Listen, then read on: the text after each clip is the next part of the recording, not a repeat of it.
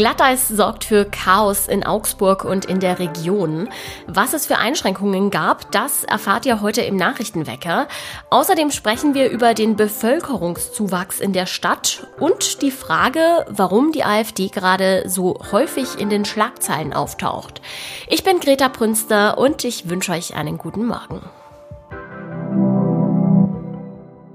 Verkehrschaos, Zugausfälle und Notbetreuung an Schulen. Das Glatteis hat in der Region gestern vielen Menschen einen Strich durch die Rechnung gemacht. Einige Schulen haben den Präsenzunterricht abgesagt. Die Kinder mussten sich also von zu Hause zum Unterricht zuschalten und in der Schule selbst gab es nur eine Notfallbetreuung. Auf den Straßen ist es zu einigen Unfällen gekommen. Zum Glück ist dabei niemand schwerwiegend verletzt worden. In den meisten Fällen waren es Rutschunfälle, bei denen es dann einen Blechschaden gab. Grundsätzlich ist die Polizei mit der Bilanz aber zufrieden. Die meisten Autofahrer seien sehr vorsichtig unterwegs gewesen. Auch der Augsburger Zoo hatte aufgrund der Glatteisgefahr geschlossen und beim Bundeswehrstützpunkt in Neuburg sind alle Eurofighter am Boden geblieben, weil die Landebahn komplett vereist war. Die Warnungen wegen Glatteis, die gelten übrigens auch für heute weiter. Mehr dazu hört ihr gleich im Wetterblock. Zuerst geht es hier aber noch weiter mit den News aus der Stadt und der Region. Augsburg ist im vergangenen Jahr gewachsen. 1875 Bürgerinnen und Bürger sind dazugekommen. Das bedeutet, Augsburg liegt inzwischen stabil über der Marke von 300.000 Einwohnern. Die war 2019 schon mal erreicht worden. Im Zuge der Corona-Pandemie ist die Einwohnerzahl dann aber wieder zurückgegangen.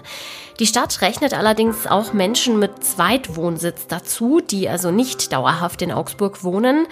Das Wachstum speist sich übrigens vor allem durch Zuzug von außen, denn wenn man allein die Geburten mit den Todesfällen verrechnen würde, dann wäre Augsburg eine schrumpfende Stadt.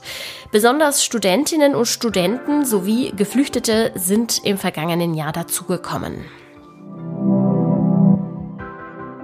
Jetzt kommt der Blick aufs Wetter. Kalt und nass. Diese Kombination bestimmt auch das heutige Wetter. Besonders morgens kann es regnen, weshalb auch wieder Glatteisgefahr besteht, weil der Regen auf dem Asphalt gefriert und es dadurch sehr rutschig wird.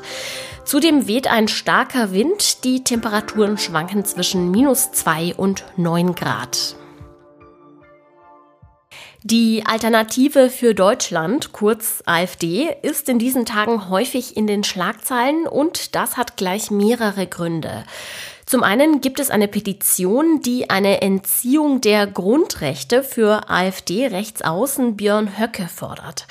Außerdem gibt es eine Diskussion darüber, ob man die AfD als Partei verbieten sollte und dann ist da natürlich auch noch die Sache mit diesem Geheimtreffen unter Rechten in Potsdam. Mein Kollege Christian Grimm, Berlin-Korrespondent der Augsburger Allgemeinen, kann uns erklären, wie das alles zusammenhängt. Hallo Christian. Hallo Greta.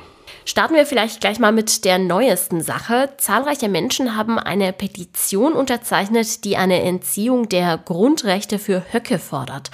Unter welchen Bedingungen wäre das denn möglich?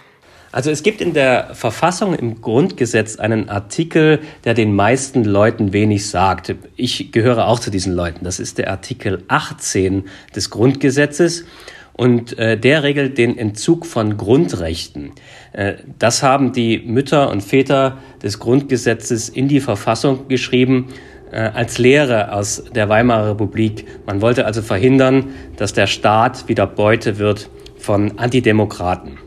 Wer also seine persönlichen Grundrechte benutzt, zum Beispiel die der Meinungsfreiheit, der Pressefreiheit, der Lehrfreiheit an Universitäten, um gegen die Demokratie in Deutschland ja, zu kämpfen, um die Demokratie zu überwinden, der kann mit diesem Instrument belangt werden. Und wie wäre das Verfahren? Also wie würde das ablaufen?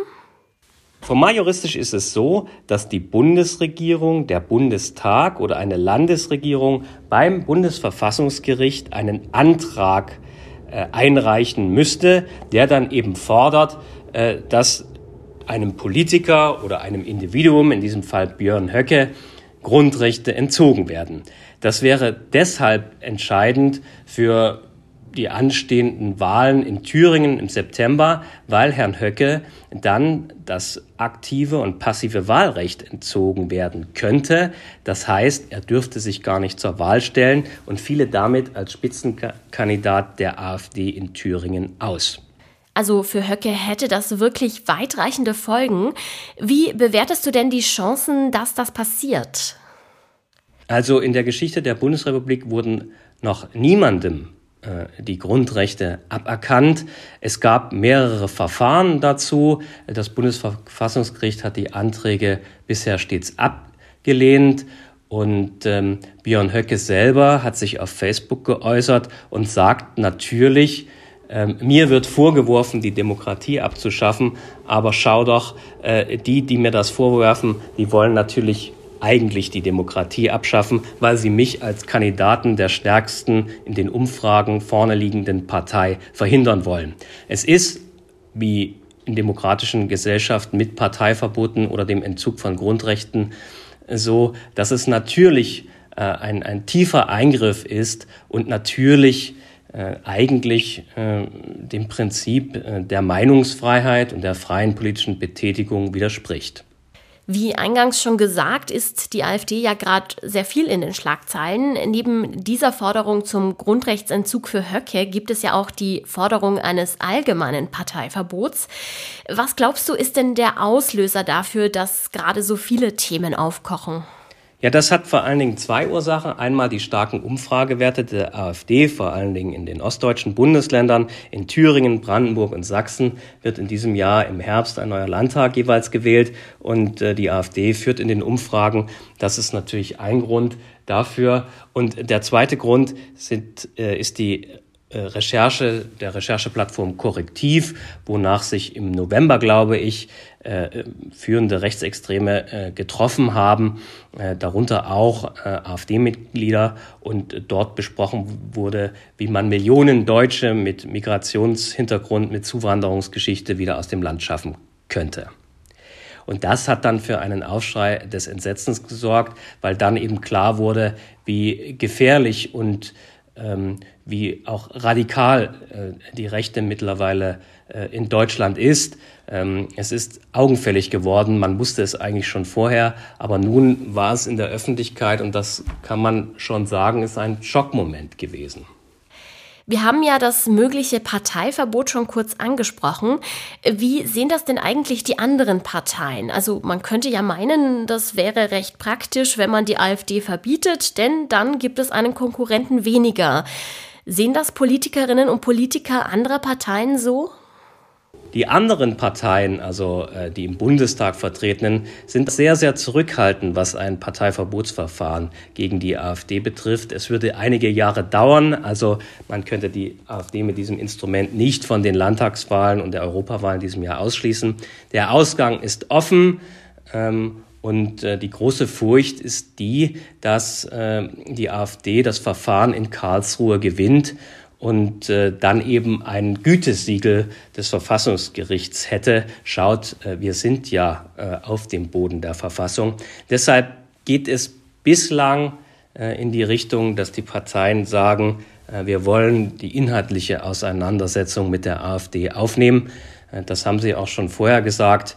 Äh, nach der Korrektivrecherche scheint da aber mehr Nachdruck dahinter zu sein. Ob das gelingt und wie das konkret im Einzelnen ausschaut, auch das ist noch offen sagt mein Kollege Christian Grimm.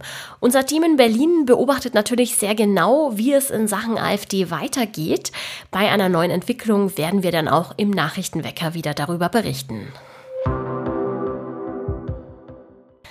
Und auch das ist heute noch wichtig. Das eben angesprochene Treffen radikaler Rechter in Potsdam beschäftigt heute auch den Bundestag.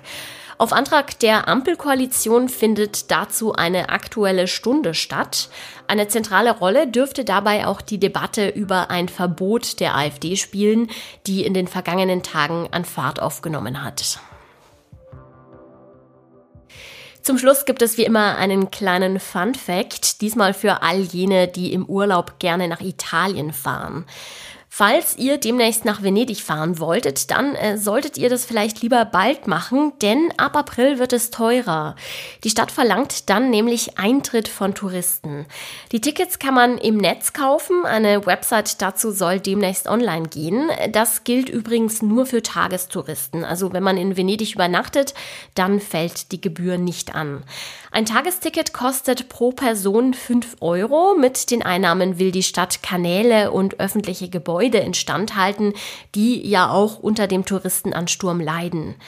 Schummeln zahlt sich übrigens nicht aus. Wer kein Ticket hat, der muss eine Geldstrafe zwischen 50 und 300 Euro zahlen. Also, wenn ihr demnächst nach Venedig wollt, dann am besten noch vor April, sonst heißt es etwas tiefer in die Tasche greifen. Ja, und an all jene, die jetzt nicht über Urlaub nachdenken können, sondern auf dem Weg zur Schule, zur Uni oder in die Arbeit sind, äh, Kopf hoch, wir steuern ja schon wieder aufs Wochenende zu. Ich wünsche euch jetzt erstmal einen erfolgreichen Tag. Ich sag danke fürs Zuhören und bis bald.